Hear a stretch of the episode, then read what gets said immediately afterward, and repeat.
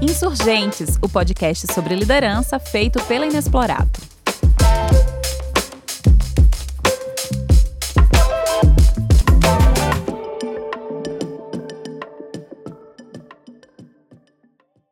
Você já ouviu falar de rebeldes do tempo? Quando eu ouvi essas palavras juntas pela primeira vez, rebelde e tempo, fiquei elaborando uma série de respostas e até de novas perguntas. Quem são os rebeldes do tempo? O que os qualifica como rebeldes? Que tempo é esse? Onde vivem? Minha mente foi fazendo uma investigação. Quase como no episódio do Globo Repórter, sabe? Eu dei vazão a esse ímpeto investigativo e descobri que os rebeldes do tempo são pessoas que se dedicam ao pensamento de longo prazo e à justiça intergeracional. Descobri também que esse título foi criado pelo filósofo australiano Roman Krznarik. Guarda bem esse nome porque ele vai ser importante no episódio de hoje. Outro nome para você guardar é o meu. Eu sou a Ana Bevenâncio, curadora de conhecimento na Inexplorato, e esse é o sétimo episódio do Insurgentes, o nosso podcast sobre liderança. Aqui a gente conversa sobre maneiras críticas e criativas de conduzir negócios e vai em busca de histórias de quem não vê a separação entre a conquista do lucro e a proteção dos interesses da sociedade.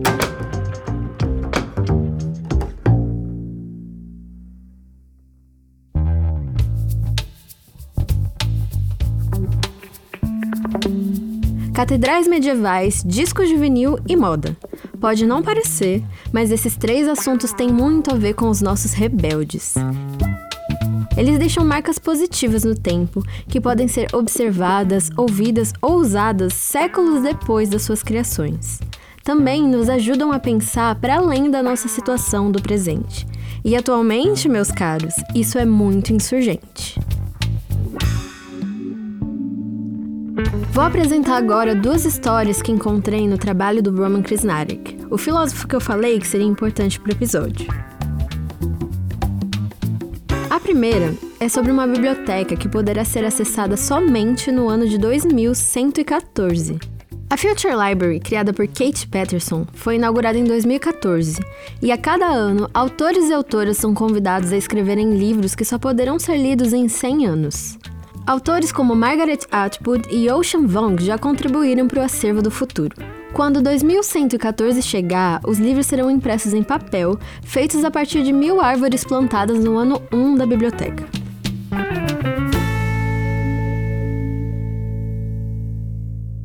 A segunda história é sobre um movimento que o Roman encontrou no Japão, chamado Design Futuro. Trata-se de um programa em que os habitantes de uma determinada localidade são convidados a discutir e traçar planos para aquele lugar. Porém, nesse processo de tomada de decisão, um fator é inegociável. Para tudo que criam e planejam, eles devem considerar os impactos na vida das próximas sete gerações. E como isso funciona? Eles são divididos em dois grupos de trabalho. Um grupo pensa nos habitantes que viverão lá a partir de 2060 e o outro grupo foca nos moradores do presente. O resultado desse exercício é que o grupo dos habitantes do futuro apresenta sempre planos muito mais radicais e transformadores para suas cidades, como por exemplo, construir uma linha de monotrilho com o tema do romance Noite na Ferrovia Galáctica de Miyazawa Kendi, buscando alcançar a autossuficiência energética em cada estação do monotrilho. Soluções que nasceram simplesmente por destravarem essa capacidade imaginativa de planejar a longo prazo, considerando a vida futura, mesmo que os moradores atuais não estejam mais vivos para desfrutar.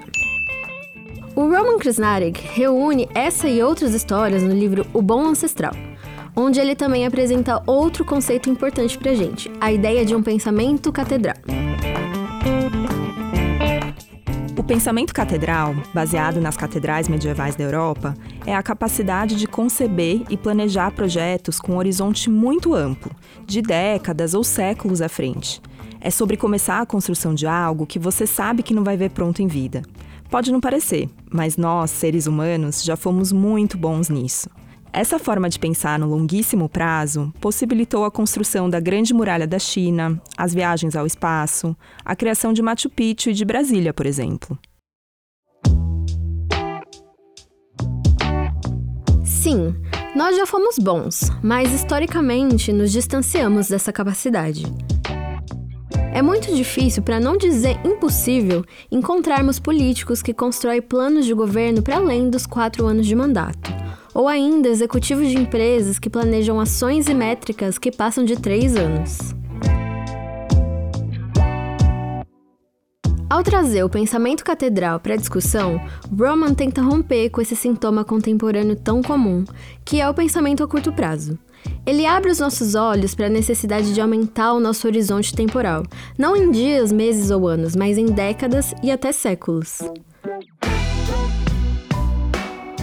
Nós tratamos o futuro como algo que não é da nossa conta, e por isso é comum encontrar nas lideranças corporativas projetos sendo geridos com o objetivo de deixar sua própria marca, desconsiderando o que já foi construído previamente e sem levar em conta o futuro que vem lá na frente. Um modo de agir que, em primeira instância, apequena projetos. Afinal, tudo que vai levar tempo acaba não recebendo esforços e investimentos. Em uma outra instância, esse comportamento descompromissado com o futuro gera também uma montanha de problemas que serão herdados por quem ainda nem existe.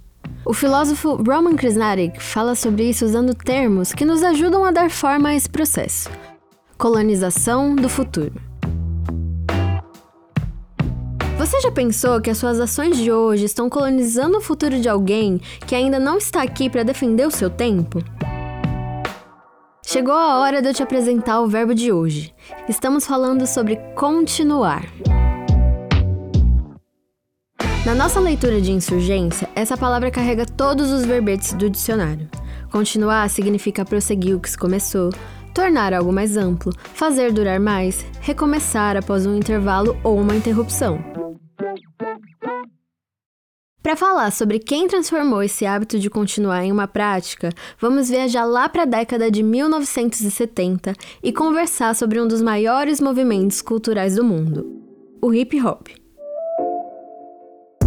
Os bons historiadores e estudiosos do movimento, um deles é o Alessandro Buzo, contam que nesse momento da história, os DJs e produtores usavam seu enorme repertório musical tocando em bailes e festas de bairro para propor novos arranjos de música. Eles criavam músicas novas utilizando trechos de outras músicas que já existiam, do jeito mais analógico possível. E o processo era ouvir um disco de vinil, gostar de um trecho, que muitas vezes era instrumental, gravar esse pequeno trechinho e reutilizá-lo numa outra configuração, que seria a base de uma nova música. Nada mais, nada menos do que samplear. Samplear, componente muito importante da cultura hip hop, é uma forma de dar continuidade ao legado e à obra de artistas musicais que muitas vezes não explodiram no mainstream. Artistas que faziam parte de uma velha guarda do funk, funk do James Brown, sabe? Ou do jazz, dos quais suas musicalidades e repertórios serviram de base para que se pudesse elaborar o que nas décadas seguintes se chamaria de rap, a música do movimento hip hop.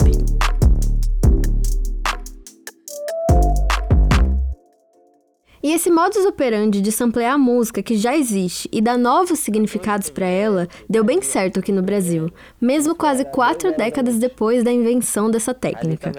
E fiz tipo o primeiro sample. Eu mixei a flauta, não tinha voz, não tinha nada. Eu vou abrir a original, de onde eu tirei aqui, só pra você ouvir.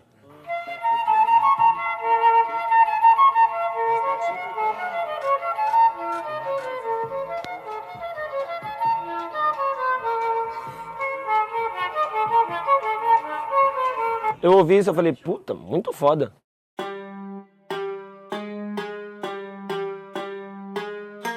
Mas beleza. Você pode estar se perguntando o que o samplear tem a ver com a insurgência e o verbo continuar. E eu te respondo. Ao invés de encerrar a música onde ela foi criada, o sample dá continuidade à sua trajetória. Samplear permite que um novo público, de massa, acesse músicas que provavelmente não teriam conhecimento por serem nichadas demais.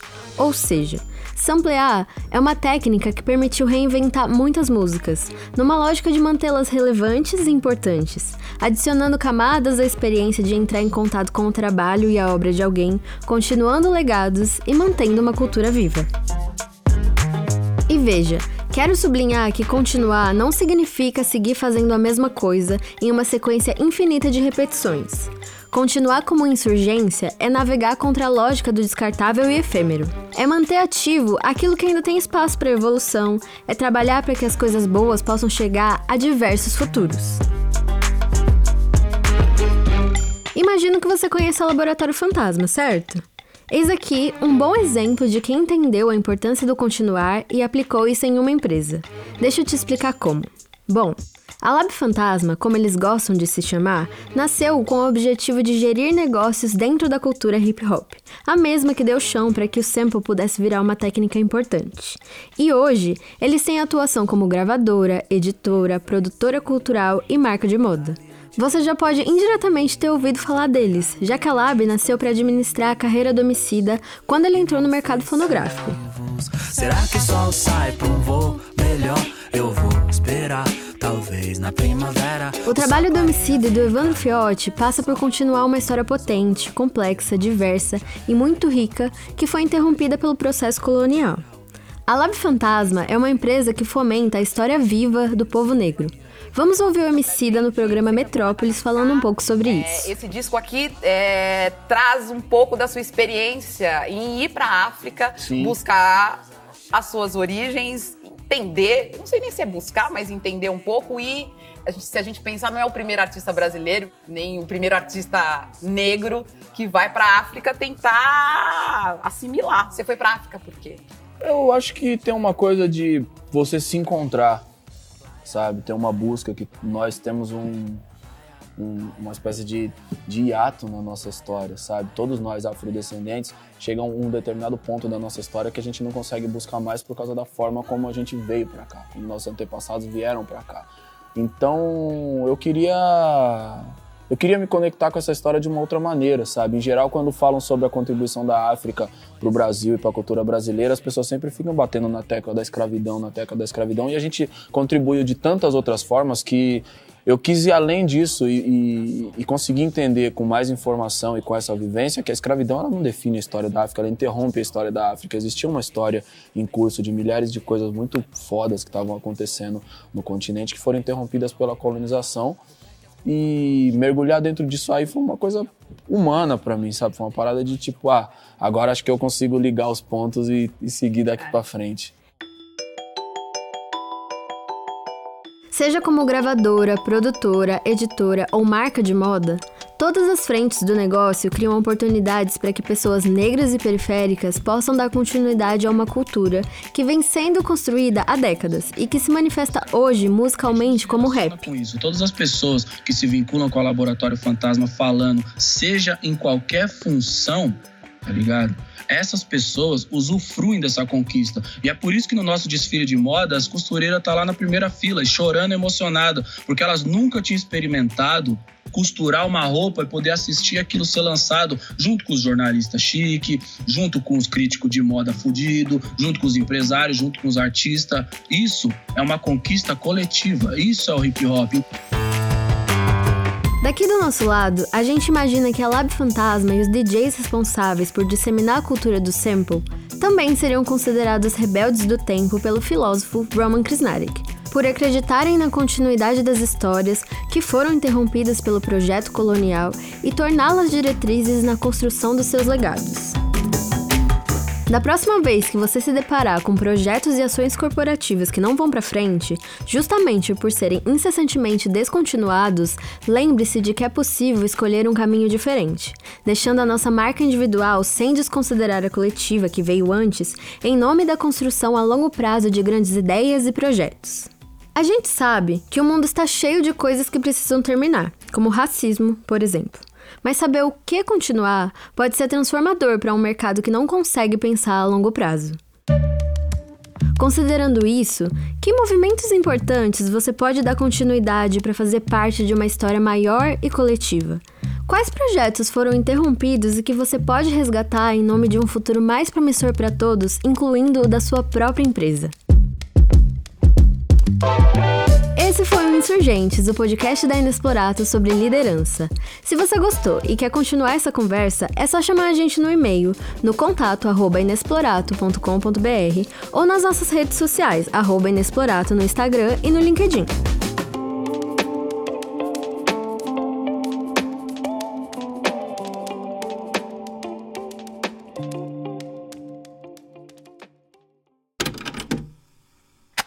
Insurgentes é um podcast da Inexplorato, feito usando a nossa metodologia de curadoria de conhecimento. Como curadores, o nosso trabalho parte das informações já produzidas no mundo.